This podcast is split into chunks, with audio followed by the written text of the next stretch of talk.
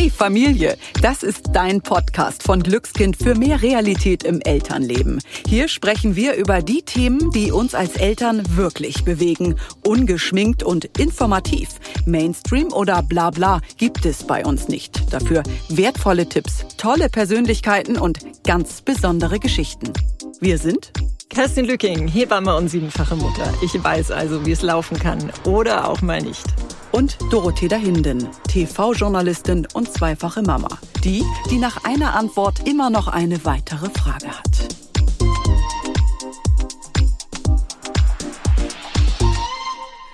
Ein Babybauch.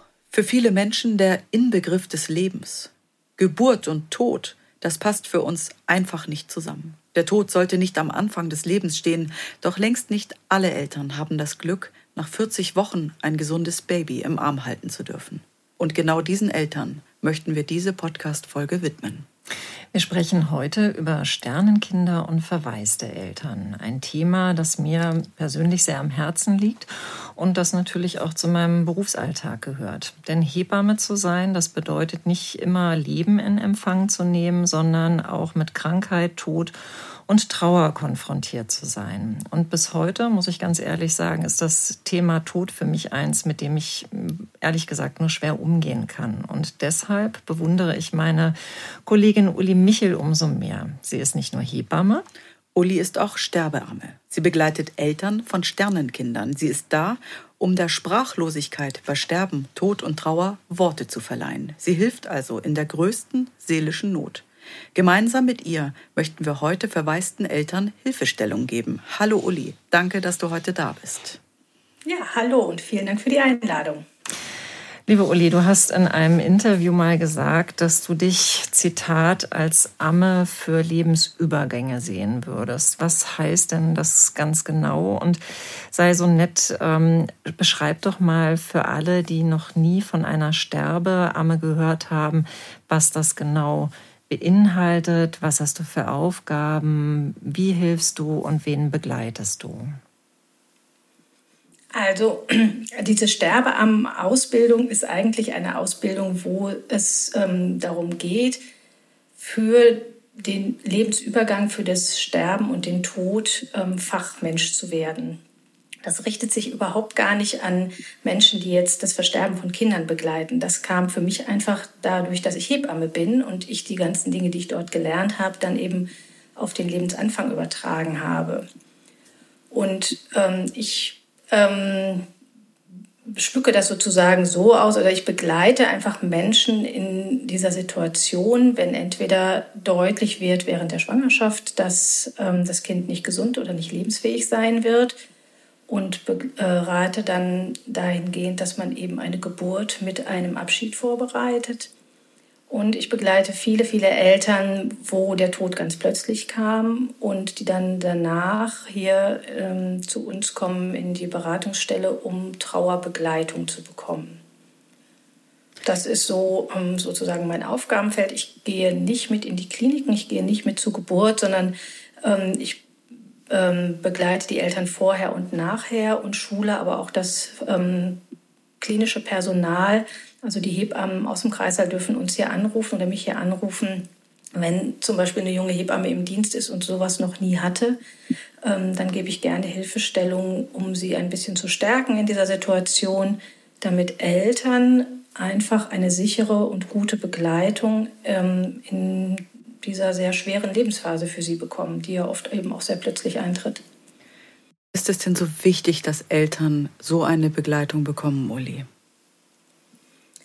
Naja, für die Eltern bricht ja sozusagen von jetzt auf gleich alles zusammen. Entweder bei der Diagnose, das Kind ist krank oder wird nicht lebensfähig sein, oder wenn eine Frau zum Gynäkologen oder zum Kreißsaal kommt und dort eben festgestellt wird beim CTG-Anlegen, dass keine Herztöne mehr da sind und ähm, mein Anspruch ist, dass wir als klinisches Personal ein Grundwissen zum Thema traumatische Erfahrungen haben, weil das muss kein lebenslanges Trauma werden, der Kindsverlust, aber eine so plötzliche Mitteilung hat schon traumatische Anteile. Und da ist es wichtig, dass wir eben so sicher reagieren können und zugewandt bleiben und nicht einfach den Raum verlassen und sagen, ich hole mal den Doktor, oder wirklich die Menschen ähm, mit ihren Tränen im Regen stehen lassen.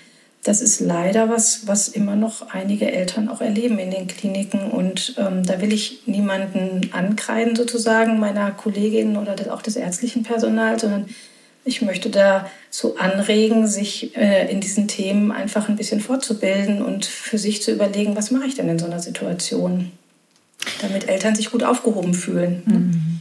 Uli, was war denn dein Schlüsselerlebnis, dass du gesagt hast, ähm, ich möchte jetzt von der Hebamme zur Sterbeamme überwechseln? Also es gab bei mir vorher schon öfter die Situation, dass ich als Hebamme dachte, wenn es mal richtig schwierig wird, haben wir als Fachpersonal nicht so richtig viel anzubieten. Das war einmal, da war ich sogar noch Praktikantin, da war ich noch nicht mal in der Hebammenausbildung. Da kam ein Kind mit einer sehr großen äh, Lippenkiefer-Gaumenspalte auf die Welt wo alle vom Fachpersonal überfordert schienen. Das war eben vorher nicht bekannt für diese Familie und für das Fachpersonal. Und dann wurde die Frau sediert, also mit Medikamenten ruhig gestellt und ich wurde als Praktikantin dann neben sie gesetzt. Ähm, ich sollte halt Bescheid sagen, wenn sie wach wird. Und natürlich guckte diese Frau mich mit großen fragenden Augen an, aber ich war natürlich als Praktikantin ähm, nicht dazu da, ihr die Diagnose von ihrem Kind zu erzählen. So und das fand ich schon irgendwie schwach, dass ich da das Gefühl hatte, eigentlich weichen hier alle aus. Und das andere Schlüsselerlebnis war, dass mich eine Frau anrief, da war ich dann schon Hebamme und ganz üblich so Vorsorgen und Wochenbetten und sowas begleitet. Die rief mich an und sagte, meine Nachbarin hat mir ihre Nummer gegeben, ich kann meine Hebamme nicht erreichen, ich brauche dringend Hilfe beim Abstillen und hat eigentlich nur im Nebensatz erwähnt, dass gestern ihre acht Monate alte Tochter plötzlich verstorben ist. So Mhm. Und dann äh, habe ich ein bisschen nachgefragt und habe gesagt, wissen Sie, ich glaube, es ist gut, wenn ich heute noch zu Ihnen komme. Und dann habe ich diese Familie wirklich sehr intensiv in den nächsten Tagen begleitet. Ähm, und da ist mir überhaupt erstmal klar geworden, was in solchen Situationen mit Menschen passiert. Und auch da, wie wenig wir ihnen an die Hand geben können. Also dieses Pärchen ist zum Beispiel aus der Klinik wirklich wie geflohen. Und die Mutter hatte dann am nächsten Tag eine solche Sehnsucht nach ihrem Kind, dass ich in der Klinik angerufen habe und habe gebeten, dass sie das Kind schön aufbahnen. Habe gesagt, da fahren wir doch jetzt erstmal noch mal hin, damit du noch Abschied nehmen kannst von deiner kleinen Tochter. Und dann haben wir das da mit dem Klinikpersonal zusammen wirklich sehr schön gestaltet, dass auch noch Großeltern kommen konnten und für die Familie einfach noch ganz viel nachgeholt werden konnte, wozu sie an dem Tag, als es passiert ist, einfach gar nicht in der Lage waren. Und das war sehr hilfreich und für mich tatsächlich so ein Schlüsselerlebnis, dass ich dachte, ah ja, hier fehlt was. Also hier fehlt ähm, sozusagen die Möglichkeit, auch von uns als Fachpersonal, die Menschen so zu begleiten, dass Abschiednahme gut äh, stattfinden kann, weil oft gehen wirklich wie so Türchen, Fensterchen zu aus lauter Schock. Auf beiden Seiten auch möglicherweise. Und trotzdem weiß ich einfach, weil ich aus einem Elternhaus komme, wo Tod und Sterben sehr natürlich ähm, äh, begleitet wurde oder eben, dass ich das als Kind auch schon sehr natürlich kennengelernt habe, weiß ich einfach, wie wichtig das ist, Tod tatsächlich zu begreifen, indem man dabei ist, indem man einen, einen toten Menschen nochmal berühren kann, um wirklich für sich ähm, diesen innerlichen Prozess auch mitgehen zu können und dass nicht einfach nur das Kind dann weggenommen ist und ein Vakuum entsteht. Mhm. Wie sah denn dann deine Ausbildung zur Sterbeamme aus? Was hast du da gelernt? Die Ausbildung zur Sterbeamme bezieht sich halt tatsächlich ähm, darauf, ganz viel über Tod und Sterben zu lernen. Wie geht ein Sterbeprozess? Wie geht man mit Ängsten um? Also zum Beispiel so eine Unterscheidung zu, zu machen zwischen Furcht, Sorge, Angst und Panik.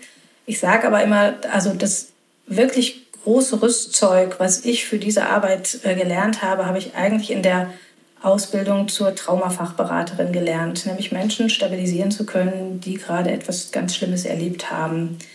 Die Sterbeamtenausbildung war auch erst danach, die habe ich danach erst gemacht. Und da habe ich sicherlich nochmal, sage ich mal, auch gutes Rüstzeug zum Umgang mit Tod und Sterben gelernt oder was die spirituelle Ebene auch angeht. Ähm, aber sage ich mal, das eigentliche Können kommt eigentlich aus der Fachberaterausbildung. In, und inwiefern war dein Job auch als Hebamme ein Grundgerüst dafür? naja, dieses hm, Familiensysteme zu kennen oder ähm, generell diese ganze Begleitungs- und Beratungsarbeit, die wir als Hebamme ja kennen. Ich habe ja eine Zeit lang auch im Hospiz gearbeitet, wo ich dann auch nochmal sehr viel gute Ausbildungen zu diesen ganzen Themen bekommen habe.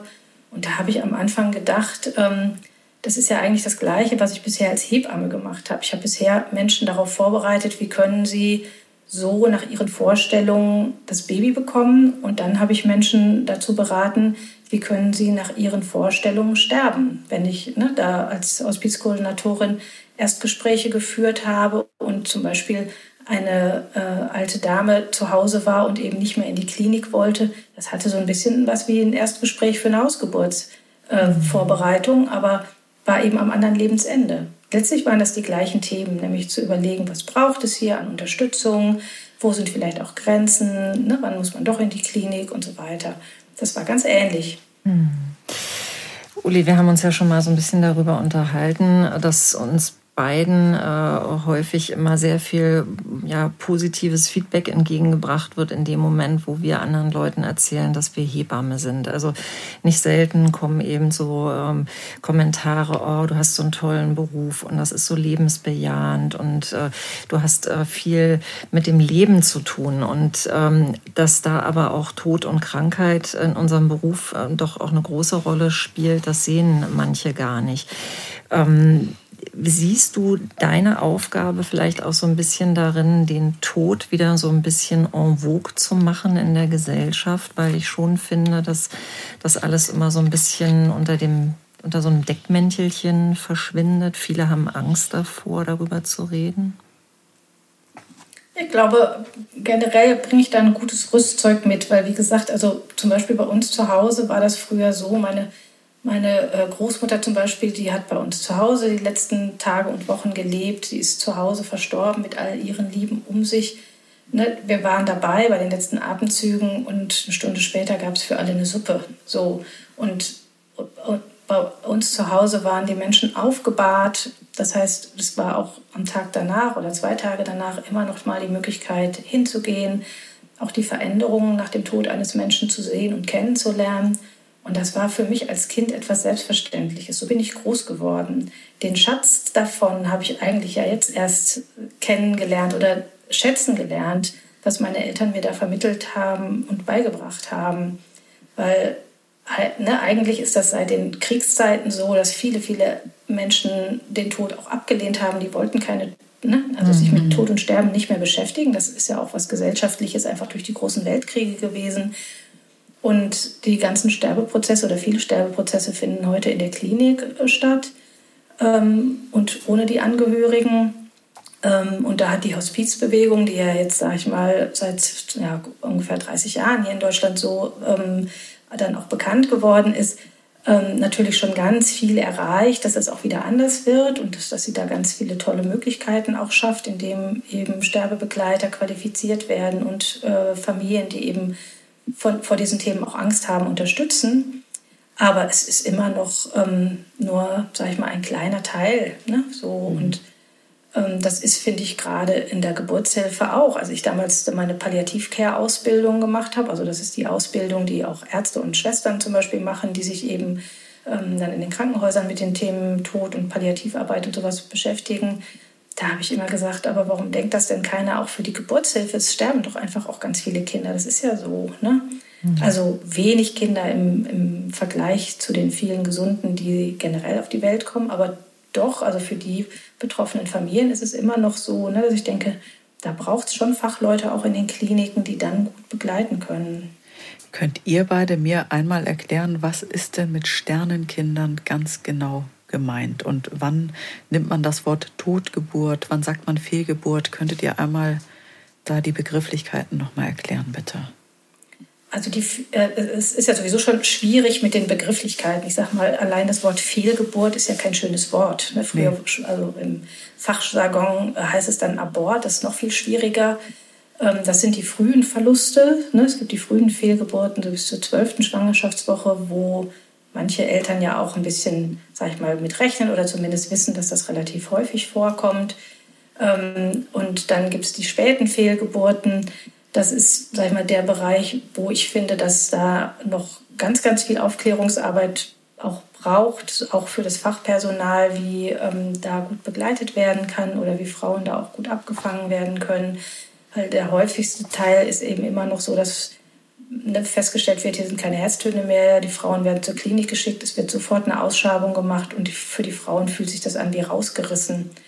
Und was mir fehlt, ist einfach dieser innerliche Prozess einer Frau auch mitgehen zu können. Ah ja, jetzt ist hier alles ganz anders, als ich mir vorgestellt habe und das erstmal sacken zu lassen und dann selber so an den Punkt zu kommen, zu sagen, okay, jetzt müssen wir irgendwie gucken, wie soll dieses Kind zur Welt kommen und welche Möglichkeiten habe ich denn? Aha, ein, eine Möglichkeit ist die Ausschabung, eine andere wäre, mit Medikamenten auch einzuleiten oder das Kind auch auf natürlichem Wege halt zu bekommen.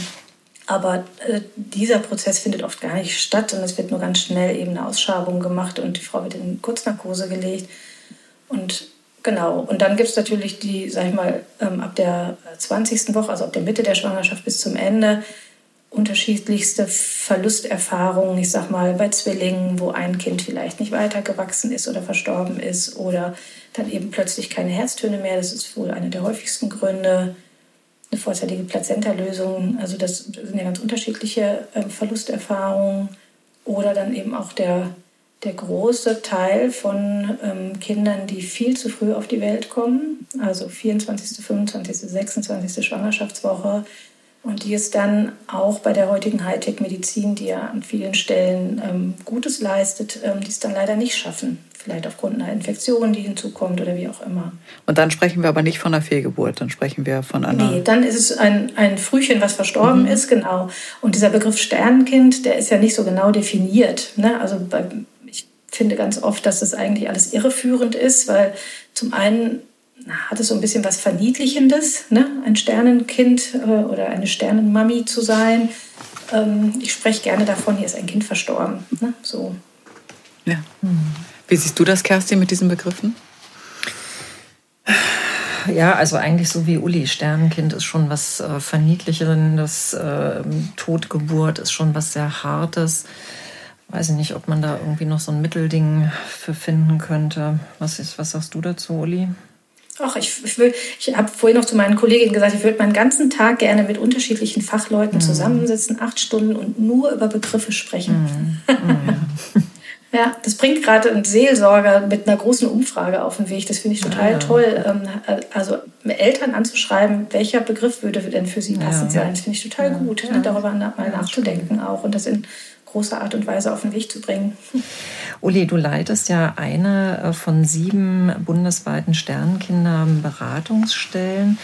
Wie kommen denn die Eltern zu dir? Also kannst du mal einen Einblick so in deinen Arbeitstag geben und wie begleitest du auch die Eltern? Mhm. Also wir haben hier zwischen Münster und Osnabrück in Längerich eine große Beratungsstelle in ganz schönen, hellen Räumlichkeiten. Das war mir total wichtig, dass junge Menschen, das ist ja nun mal das Klientel, die hierher kommen, sich hier auch wohlfühlen, dass es nicht so ein, sag ich mal, 70er Jahre muffiger Bau ist, sondern dass das auch so ein bisschen was Modernes hat. Und ähm, die meisten kommen über Empfehlungen von Hebammenkolleginnen oder von den Krankenhäusern ähm, oder tatsächlich, weil sie im Internet suchen und diese Begriffe eingeben und dann auf mich aufmerksam werden. Wir sind hier mittlerweile ein größeres Team. Also ich habe noch zwei Kolleginnen, die mit mir also Eltern begleiten und auch Gruppenangebote mitmachen. Und äh, wir haben auch einen männlichen Trauerbegleiter, ähm, der zum Beispiel hier so ein ähm, Angebot für trauernde Männer macht. Wir haben ein sehr, sag ich mal, umfangreiches ähm, Programm. Und ja, die Menschen, also viele nehmen erstmal per Mail mit uns Kontakt auf, dass sie aus der Klinik schreiben, hier ist gestern das und das passiert, können, kann ich mal einen Termin bekommen? Oder manche schreiben mir auch erst Monate nach dem Verlust, dann ist oft der erste Satz, ich weiß gar nicht, ob ich bei Ihnen richtig bin, aber es geht mir so schlecht, ich dachte, es wird von alleine besser. Ne? Man hat, hört ja immer den Satz, die Zeit heilt alle Wunden, aber ähm, das ist oft eben nicht so sondern das große Loch kommt häufig, sag ich mal, nach der Beerdigung, wenn, sag ich mal, die Geschäftigkeit dieser Beerdigungsvorbereitung vorbei ist oder dann auch, wenn die betroffenen Eltern merken, so für ihr Freund, ihren Freundeskreis, die Familie geht auch der Alltag wieder mehr los. Ne? Und die sind nicht mehr so wie am Anfang nach dem ersten Schock, auch dass hier ein Kind verstorben ist, so für sie da. Und dann fehlt denen oft wirklich so dieser diese Möglichkeit, darüber sprechen zu können. Und ich sage immer, hier steht ja nicht Therapie dran, das ist ganz gut, sondern wir sind äh, ausgebildete Fachmenschen unterschiedlichster Couleur und hier kann man erstmal hinkommen, ich sage mal, es ist so ein bisschen Sortierhilfe in diesem ganzen Wirrwarr von Gefühlen und einfach auch Erfahrungsschatz. Ich arbeite jetzt schon seit 2012 mit Eltern, deren Kinder verstorben sind und kann schon auf ganz viel zurückgreifen, wo ich sagen kann, guck mal, die Familie hat das ausprobiert und jene hat was anderes ausprobiert und vielleicht probierst du das auch mal. Ne? Und dann, sage ich mal, gibt es so einen großen äh, Blumenstrauß von Dingen, die wir vorstellen können und wo Menschen merken, ach ja, guck mal, habe ich noch gar nicht drüber nachgedacht. Ich könnte ja vielleicht einfach mal ganz viel aufschreiben, weil es ne, brodelt so in mir, ich weiß gar nicht wohin mit diesen ganzen Dingen. Könntest du uns einen Einblick mal geben in die Gefühlswelt von Eltern, die ein Kind verlieren? Naja, das ist sicherlich sehr unterschiedlich auch. Also ich sage immer, Geburt ist ja schon sehr unterschiedlich. Äh, das wirst du, Kerstin, wissen. Ne? Mhm. Also wie, ich sage immer, es ist immer das gleiche Thema, aber wie unterschiedlich das von Frauen oder von Menschen gegriffen wird, ist ja sehr, sehr individuell. Und das ist äh, bei, beim Trauern ähnlich. So Manche kommen mit sehr viel Wut, also Wut aufs Schicksal, Wut auf Gott möglicherweise auch, Wut auch manchmal gegen Klinikpersonal oder gegen eine Gynäkologin, die vielleicht was also ihrer, aus ihrer Sicht übersehen haben.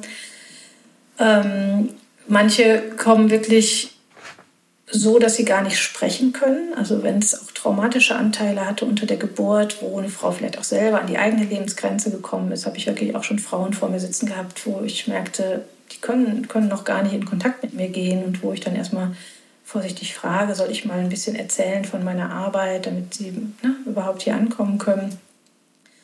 Und dann gibt es viele, die sagen, diese, diese Lehre tatsächlich, dieses, ne, ich kann meine Aufgabe, die ich mir vorgestellt habe, nicht ausfüllen, weil sie ist gar nicht da und ich muss mich ähm, ich habe das Gefühl, ich möchte mich verstecken, ich möchte nicht mit Menschen darüber sprechen. Ich gehe, fahre in eine andere Stadt zum Einkaufen zum Beispiel, ist ganz oft, was am Anfang passiert, ähm, weil man sich so exotisch, so außergewöhnlich fühlt. Ne? Denn eigentlich war ja alles auf neues Leben und auf Familiengründung ausgerichtet. Kerstin, wie erlebst du das in deinen Nachsorgen? Du hast ja auch mal Eltern, wo das Kind verstirbt? Mm, ganz unterschiedlich. Also manche haben wirklich ganz starken Redebedarf, manche andere schweigen aber auch nur. Und ähm, ich habe auch gemerkt, dass wenn ich jetzt so als Hebamme ähm, das erste Mal in diese Familie komme, dass ich einfach erstmal nur da bin und erstmal abwarte, was passiert, dass ich auch vielleicht durch kleine Gesten wie Handhalten der Frau ihr einfach sage, ich bin da, ich bin bereit, du kannst jetzt erzählen, wenn du möchtest, aber es ist auch in Ordnung, wenn wir jetzt einfach hier nur mal sitzen. Und dann kommt es aber auch oft, ja, dass sie dann einsteigen in das Gespräch und ähm, dass ich einfach versuche, die Frau aufzufangen. Was wäre denn jetzt so euer Rat, wenn Eltern zuhören, denen das gerade passiert ist? Was ist so der erste Schritt, so jetzt in diesem Moment, wo der Verlust da ist oder auch vielleicht, wenn der Verlust schon länger her ist? Ich, also es gibt tatsächlich ja gute Selbstheilungskräfte und es gibt viele Menschen, die haben ein gutes soziales Netz, werden da prima aufgefangen. Ich glaube, nicht jeder braucht Trauerbegleitung, aber für manche ist es hilfreich, tatsächlich sehe ich so eine solche unterstützende Begleitung ähm, zu suchen. Ich finde, am Anfang hilft oft wirklich erstmal ähm, viel in die Natur rauszugehen. So, und ich erlebe von den Frauen insbesondere, dass sie sagen, es tut mir total gut, wenn mein Mann bei mir ist, dass ich nicht alleine sein muss. Also es gibt ja immer so dieses Vorurteil, nach, den, nach dem Versterben von Kindern gehen oft die Ehen kaputt. Das erlebe ich eigentlich gar nicht, sondern eher, dass die Paare oft sehr zusammenschweißen über diese Situation und sich gegenseitig auch stützen, zumindest in, den, in der ersten Zeit. Dann wird oft auch deutlich, dass sie sehr unterschiedlich trauern und ähm, auch mal eigene Wege damit gehen wollen. So, ne? mhm. Aber ich glaube, so dieses in großen Aktivismus zu gehen, das ist es oft gar nicht. Also manche sitzen ja. sehr viel am Internet und gucken und recherchieren und wie konnte das passieren und so mhm. weiter. Das führt nicht wirklich weit. Ne? Ich kann mir halt vorstellen, dass es so schwer ist, aus diesem Schmerz, der so unvorstellbar sein muss, rauszukommen. Also dieser mhm, Schritt auch daraus. Ne? Mhm.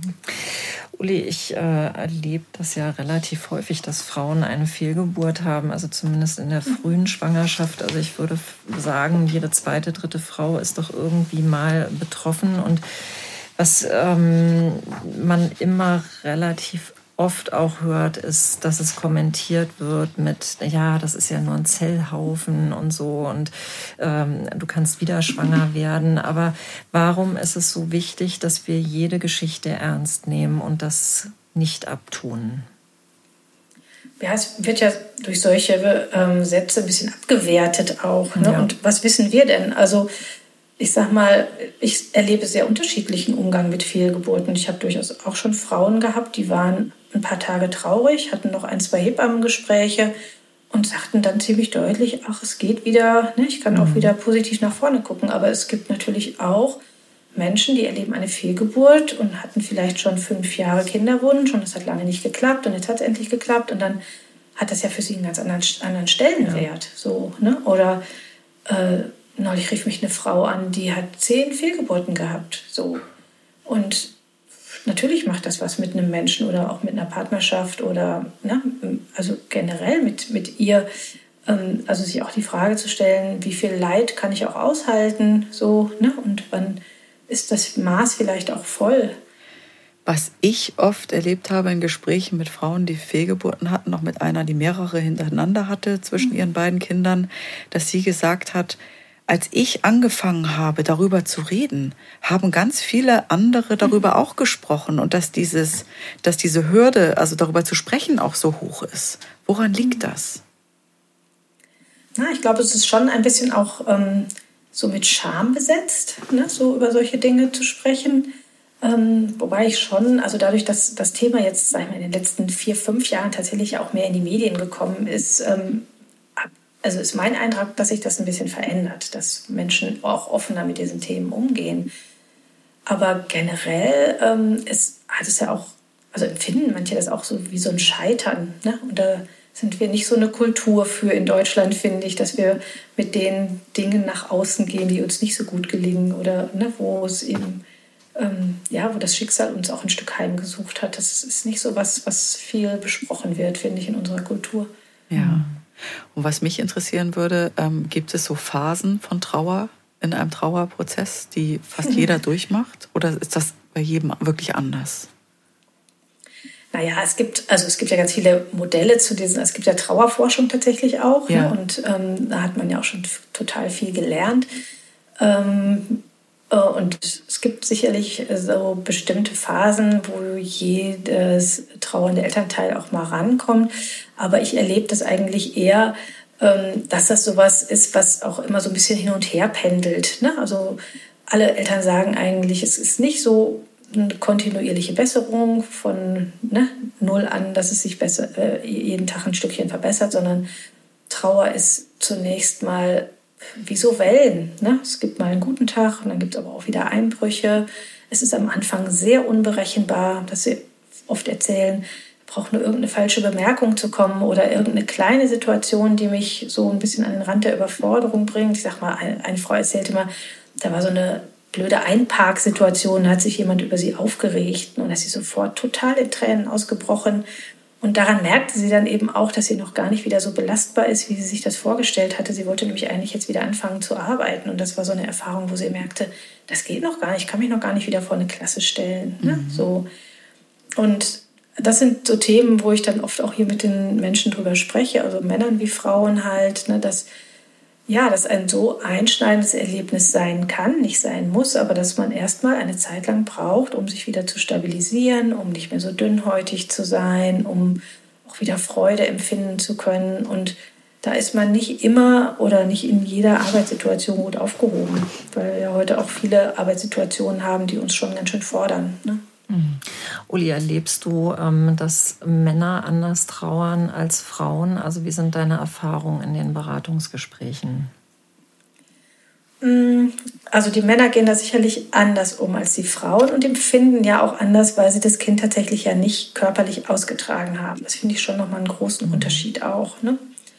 Und ich erlebe, dass die Männer oder viele Männer nach einigen Wochen wirklich auch wieder in den Beruf wollen weil das was Vertrautes ist, weil das ähm, vertraute Abläufe sind und sich darüber tatsächlich auch ein Stück weit stabilisieren.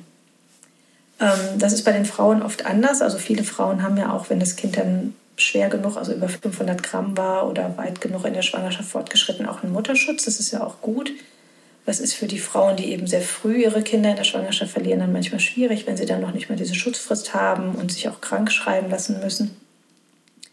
Und gerade bei den frühen ähm, Verlusten, es ist vom Gefühl her, finde ich, sind die Männer noch weiter weg, ne? weil die eben das Kind auch noch gar nicht über die Bauchdecke halt ähm, die Bewegungen merken konnten. Und so ist es ja eigentlich eher so eine Mitteilung der Frau und dann sind sie eben immer so ein bisschen außen vor und von daher ähm, trauern sie oft auch anders. Nicht so stark will ich nicht sagen. Ich glaube, es ist einfach anders. Ne? Mhm. Hast du auch schon gleichgeschlechtliche Paare begleitet? Und ähm, wie ist es da mit der Trauer, sage ich mal, von der Co-Mutter? Ja, das ist auch, auch ein Stück weiter weg. Das ist, ja. fehlt, fehlt ja. einfach auch das Körperliche. Wobei das natürlich immer auch, also es geht ja gar nicht nur um das Austragen der Schwangerschaft, sondern es geht ja auch darum, also wie nah wird zum Beispiel so eine Abschiedsgestaltung gemacht. Ich habe viele, viele Männer auch erlebt, die gesagt haben, es hat mich so berührt, dieses kleine Menschenwesen auf dem Arm zu haben ne? und ja. ähm, das zu verabschieden. Ähm, und es geht ja immer über, über diese sich, dieses sich berühren lassen auch ne? von so einem kleinen Wesen. Und dann ähm, kommen natürlich auch die Gefühle. Und ich habe auch schon Männer gehabt, die sehr viel mehr trauerten als ihre Frauen. Also es ist mhm. auch manchmal umgekehrt. Es ist nicht immer so standardisiert, wie wir das vielleicht im Kopf ja. haben. Eine Frage, die Eltern wahrscheinlich oft im Kopf haben, denke ich mal, das werdet ihr vielleicht gefragt werden, warum gerade wir? Was könnte eine Antwort sein auf so eine Frage? Gibt es da überhaupt eine Antwort? Nee, eigentlich gibt es nicht wirklich eine Antwort. Und es ist ja auch nicht nur die Frage, warum gerade wir, sondern generell dieses Warum. Ne? Warum passiert sowas überhaupt? Also wir haben ein gutes deutsches Gesundheitssystem, wo wir ja auch sehr darauf vertrauen. Wir kriegen an vielen Stellen suggeriert, dass ganz, ganz viel in der Medizin möglich ist. Und das ist eher oft so ein, ähm, so ein wirklich Aufprall von den Menschen, dass sie das plötzlich in Frage stellen müssen. Ne? Und davon ausgegangen sind, wir haben doch die 12., 13. Woche abgewartet, ähm, da ne, wissen wir, dass schon mal was passiert, aber dann haben wir uns sicher gefühlt. Und diese Warum-Frage ist natürlich oft, schwingt immer wieder mit hier in den Beratungsgesprächen mit im Raum und ähm, die kann man nicht beantworten. Das wissen auch eigentlich alle, dass wir da keine klärende Antwort drauf kriegen. Selbst wenn wir wissen, dass das Kind von mir aus jetzt wegen einer vorzeitigen Plazenta-Lösung äh, verstorben ist, wissen wir ja nicht, warum hat sich diese Plazenta gelöst. So. Und es geht ja eher darum, sowas wie Schicksal auch anzunehmen. Das ist ja letztlich dann das, was in der Trauerbegleitung hier Stück für Stück passiert, dass Menschen sich annähern daran, mit dieser neuen Lebenswirklichkeit auch leben zu lernen. Und das ist ein innerer Prozess, den sie dadurch laufen. Ich sage immer, das ist so ein bisschen wie Persönlichkeitsentwicklung in sieben Meilenstiefeln, weil das ne, Schicksal einem das so abfordert. Also es ist nicht gewollte Persönlichkeitsentwicklung so, ne? aber das passiert natürlich dadurch mhm. auch. Und Uli, hast du Rituale, die du den Frauen an die Hand geben kannst, damit sie ihre Trauer besser verarbeiten können? Also hm, ich sage mal, ein Ritual ist was auch sehr eigenes, sehr persönliches. Das heißt, es ist eher so, dass ich mit Menschen dazu arbeite, was könnte denn zum Beispiel ein gutes Familienritual sein ne? oder ein gutes Paarritual, um ähm, dieses Erlebnis halt für uns gut zu integrieren. Das, sag ich mal, das Leichteste ist, äh, einmal am Tag eine Kerze anzuzünden oder ne, einmal am Tag zum Grab zu gehen, so, aber für sich auch noch mal zu gucken als Paar, was brauchen wir denn, um über dieses Kind immer mal wieder sprechen zu können oder für uns auch zu sehen, wie geht es uns eigentlich damit. Ähm, und das sieht dann oft sehr unterschiedlich aus, weil die Menschen eben auch so unterschiedlich sind. Ne? Es gibt ja auch Menschen, die gehen zum Beispiel gar nicht so gerne zum Grab, weil das nicht der Ort ist, wo sie gut trauern können. Aber über sowas sprechen wir hier. Was ist eigentlich ein guter Trauerort für mich? Und wie kann ich das eigentlich, das, was ich so in meinem Innern spüre, diese Unruhe oder diese Leere, wie kann ich das eigentlich ähm, in Worte fassen oder wie kann ich das zum Ausdruck bringen? Ne, in den Ausbildungen vermitteln wir immer, Trauer braucht Ausdruck und es braucht Struktur. Ne? Mhm. Ne? Das was bringen wir hier von außen auch ein bisschen mit, wenn wir ne, ein Beratungsgespräch auch eine bestimmte Zeit nur lang machen und nicht sagen, das ist jetzt hier offen, wir können jetzt hier drei Stunden plaudern, weil das viel zu anstrengend ist. Ne? So. Ja. Hm. Uli, viele meiner Frauen, die ich äh, betreut habe nach ähm, Sternenkindergeburten, haben mir gesagt, dass sie so traurig sind, dass die Erinnerungen so schnell verblassen. Was wäre dein Rat? Was können Eltern tun, damit diese Erinnerung nicht verblasst? Also ich empfehle immer gleich am Anfang schon ganz viel aufzuschreiben und vielleicht einfach nur auf irgendein Zettelchen und den Zettel irgendwo hinzulegen, einfach unsortiert, irgendein ähm, irgendein ähm, Bild, was einem vom Krankenhaus noch hängen geblieben ist, ein Satz, den eine nette Hebamme gesagt hat, der ihn vielleicht gestärkt hat und so weiter. Und später in der Trauerzeit kann man dann wirklich ähm, sowas wie ein Erinnerungsbuch oder ähm, ganz was anderes vielleicht auch daraus entwickeln, was für spätere Zeiten hilfreich ist. Denn nach 10 oder 15 Jahren sind die Dinge tatsächlich total verblasst, ist ja klar. Ja. Aber für nachfolgende Geschwisterkinder, die es möglicherweise noch gibt, oder auch Geschwisterkinder, die vielleicht jetzt gerade erst anderthalb oder zwei sind und noch gar nicht, sag ich mal, vom Verstand her so viel begreifen, sondern nur über die Fühlebene ja alles mitbekommen, für die ist es ja auch später vielleicht wichtig, nochmal über dieses Kind, was eben nicht ne, irdisch in dieser Familie lebt, nochmal was zu hören oder vielleicht auch nochmal ein Bild von der Beerdigung sehen zu können oder so. Und das ist eine Möglichkeit. Also wir bieten hier in der Beratungsstelle oft auch so kreative Sachen an. Also morgen zum Beispiel haben wir sechs Frauen hier, mit denen wir ein Booklet gestalten, was dann ähm, gefüllt werden kann, entweder tatsächlich mit Erinnerungen oder einfach auch mit eigenen Fragestellungen. Also wie wie werde ich jetzt eigentlich sein, wenn ich nicht Mutter dieses Kindes bin? Also dieses Neufindung nenne ich das immer ähm, als, als Mensch, der jetzt aufgerufen ist, mit diesen Verlust mit diesem Verlust zu leben und den zu integrieren und trotzdem ein fröhlicher Mensch zu bleiben oder wieder zu werden. So, ne? Und Eltern von Sternkindern können doch auch die Geburt beim Standesamt anzeigen.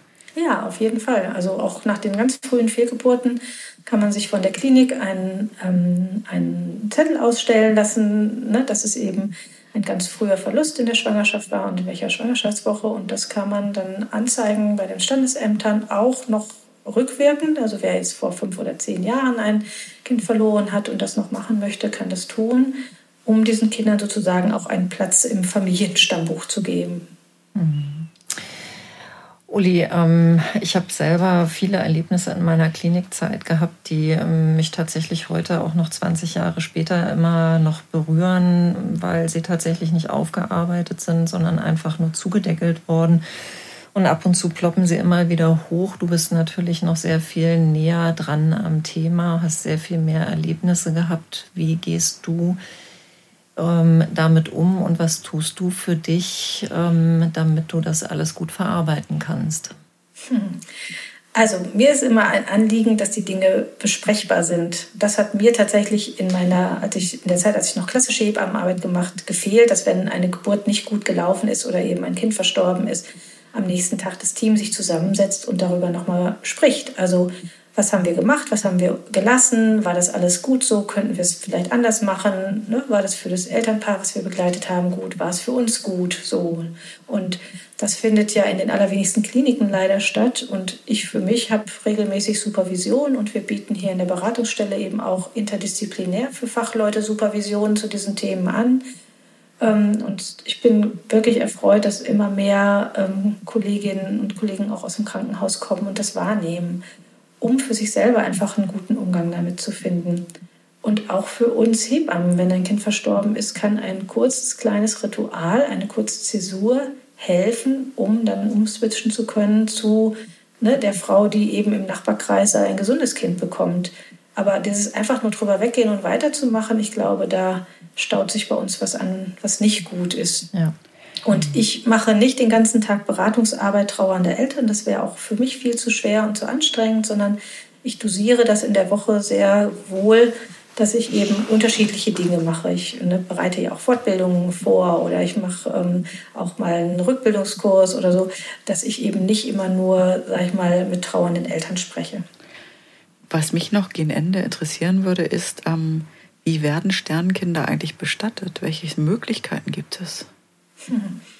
Also die ganz frühen Geburten, sag ich mal, ähm, unter der ähm, 500 Gramm Grenze, da gibt es ja die Möglichkeit einer Gemeinschaftsbestattung. Das wird oft von den Krankenhäusern dann angeboten. Es gibt aber auch die Möglichkeit, wenn Eltern es nicht in einer Gemeinschaftsbestattung machen wollen, dass sie das Kind äh, zum Beispiel bei einer verstorbenen Oma, schon, die schon bestattet wurde, halt ähm, dann mit dazu betten lassen. Das muss man dann aber immer mit dem jeweiligen Friedhofsamt halt besprechen. Und die größeren Kinder kriegen in der Regel ein Einzelgrab und dann gibt es natürlich auch die Möglichkeit der Verbrennung, ne, dass ein Kind dann nur ein Grab bekommt. Es gibt auch eine Seebestattungsmöglichkeit. Hatten wir neulich ein Elternpaar, die das für sich gewählt haben, weil die einfach sehr gerne am Meer sind und so dieses Gefühl hatten, dann können wir uns immer an dieses Kind gut erinnern. Also es gibt verschiedene Möglichkeiten, aber auch das ist etwas, wo ich eben merke, dass wir als Fachpersonal ähm, da manchmal nicht genügend selber aufgeklärt sind, um den Eltern das auch erstmal alles aufzuzeigen. Es wird dann oft nur gesagt, ja, es gibt die Gemeinschaftsbestattung und dann melden sich Eltern manchmal ein paar Wochen später hier bei mir, weil man auf so eine Gemeinschaftsbestattung dann ja auch oft länger warten muss. Die findet ja nur dreimal im Jahr manchmal äh, in manchen Kliniken statt. Und ähm, da war dann zum Beispiel eine Mutter bei mir und habe ich nur vorsichtig gefragt, wo das Kind jetzt sei, ja noch in der Klinik, wo es geboren wurde, in der Pathologie. Und dann habe ich nur gefragt und fühlt sich das richtig an. Und dann brachen die Dämme und sie sagte, nein, überhaupt gar nicht. Ne? So, und dann habe ich gesagt, gut, dann müssen wir nochmal neu denken. Mhm. Und habe ihr eben gesagt, dass sie es auch einzeln bestatten könnte. Da war sie eben gar nicht darüber aufgeklärt worden. Und das fühlte sich für sie viel besser an. Und dann ne, haben wir mit der Pathologie nochmal Kontakt aufgenommen. Das kann man dann auch nachträglich alles noch machen. Aber es ist natürlich... Ähm, schöner, wenn Frauen von vornherein in der Klinikzeit schon die Möglichkeiten auch aufgezeigt kriegen, die sie kennen können und dann für sich einfach Stück für Stück diesen Prozess so durchlaufen, um für sich eine gute Entscheidung zu treffen. Zwei Fragen habe ich noch, was mich interessieren würde. Wie ist das denn dann auch? Ihr macht auch Rückbildungskurse oder auch Abstellkurse mhm. für also Rückbildungsgymnastikkurse. Rückbildungs genau, mhm. genau, genau, aber spezielle Kurse. Wo, wo ähm, woher wissen wir denn, ob und wo sowas angeboten wird? Weil ich mir vorstellen kann, dass nicht jede ähm, Mutter in einen Kurs möchte, wo Rückbildungskurs, wo andere Mütter eben die Kinder bekommen haben. Ne? Mhm, klar. Also es kommt jetzt Gott sei Dank immer mehr, dass es auch an anderen Stellen halt Rückbildungskurse für Eltern oder für Frauen gibt, deren Kinder verstorben sind. Und das muss man tatsächlich übers Internet dann gucken. Ne? Also so wir schreiben, wir schreiben das hier äh, immer aus auf die Internetseiten und geben das auch in den Kliniken halt bekannt. Wir haben so ein Kärtchen gemacht, das in, ne, das in der Klinik dann weitergegeben werden kann. Ähm, und also hier im Kreis hat sich das tatsächlich rumgesprochen, dass es das gibt. Ne? Aber wir kommen also bei uns Frauen mit anderthalb Stunden Anfahrtswegen her, weil das ist eben noch gar nicht so sehr verbreitet. Und ich mache das, sage ich mal, von, vom Konzept her eben so, dass ich dass wir eine Stunde richtig klassisch Rückbildungskurs machen und eine Stunde kommen wir dann nochmal miteinander ins Gespräch über so Themen, ne? wie reagiere ich denn, wenn ich gefragt werde, wie viele Kinder hast du denn oder was mache ich eigentlich mit dem voll eingerichteten Kinderzimmer oder andere, sag ich mal, etwas knifflige Situationen, in die man halt nach dem Tod eines Kindes geraten kann. So, ne? Und das stärkt die Frauen schon sehr, wenn sie merken, dass sie damit nicht mit alleine sind, sondern dass das bei den anderen auch so ist. Das wäre vielleicht auch zum Abschluss noch eine ein Tipp von dir an alle Außenstehenden, sage ich mal. Es, das ist ja das, dass manchmal Menschen im Umfeld dann noch Sprüche bringen, das, was wir eben schon hatten, die sie nicht bringen wollen, nach dem Motto, du hast ja schon ein gesundes Kind. Sowas in der Richtung. Also was kannst du allen Außenstehenden mitgeben? Also erstmal sich nicht zurückzuziehen, sondern auch, weiß nicht, nach drei, vier, fünf Monaten nochmal anzuklingeln und zu sagen, soll ich heute mal mit dir oder darf ich heute mal mit dir zu dem Grab deines Kindes gehen? Also auch die Frauen, deren Kinder verstorben sind, möchten ja über ihre Kinder sprechen können. Und es ist, ähm, sie haben nicht viele Möglichkeiten. Ne? Also sie können nicht berichten, das Kind ist jetzt in den Kindergarten gekommen oder was weiß ich. Und ähm, haben aber auch nach Jahren noch die Erinnerungen und, ne, wie gesagt, möchten einfach darüber sprechen können. Und das, glaube ich, kann das Umfeld deutlich besser gestalten, als das bisher an vielen Stellen so ist. Also was mache ich an einem Muttertag? Ja, vielleicht auch der Frau, die letztes Jahr ihr Kind äh, verloren hat, da ein Blümchen hinbringen und sagen, ich weiß, dass du auch Mutter geworden bist, auch wenn dein Kind jetzt nicht da ist. Und ich wollte dir genauso alles Gute zum Muttertag wünschen. Das würde, glaube ich, den Blick auf das Ganze ein bisschen verändern. Uli, du hast einen sehr schönen Film vom Westdeutschen Rundfunk auf deiner Homepage, die da heißt uli-michel.de. Ich möchte gerne unseren Hörerinnen und Hörern diesen Film sehr ans Herz legen.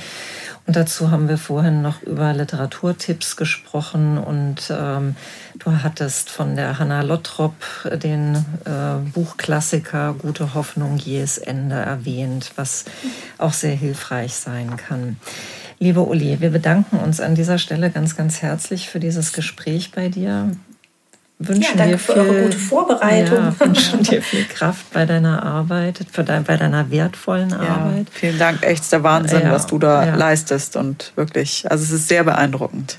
Ich empfinde das immer gar nicht so, weil es für mich so was Selbstverständliches geworden ist. So, ne? Aber das ähm, merke ich schon, dass die Menschen hier sehr, sehr dankbar sind, dass wir diese Räume einfach öffnen, darüber ins Gespräch kommen zu können und hier auch immer wieder andocken zu können. Also auch, weiß nicht, nach anderthalb Jahren ruft manchmal jemand an und sagt, ach, ich muss mal wieder kommen. Ich kann mit niemandem mehr sprechen darüber und bei euch geht das immer. Super. Uli, ja. vielen in Dank. Sinne. Danke ja, dir. in diesem Sinne. Ja. Danke auch an euch. Alles Gute. dir auch. Ja, danke. Ciao.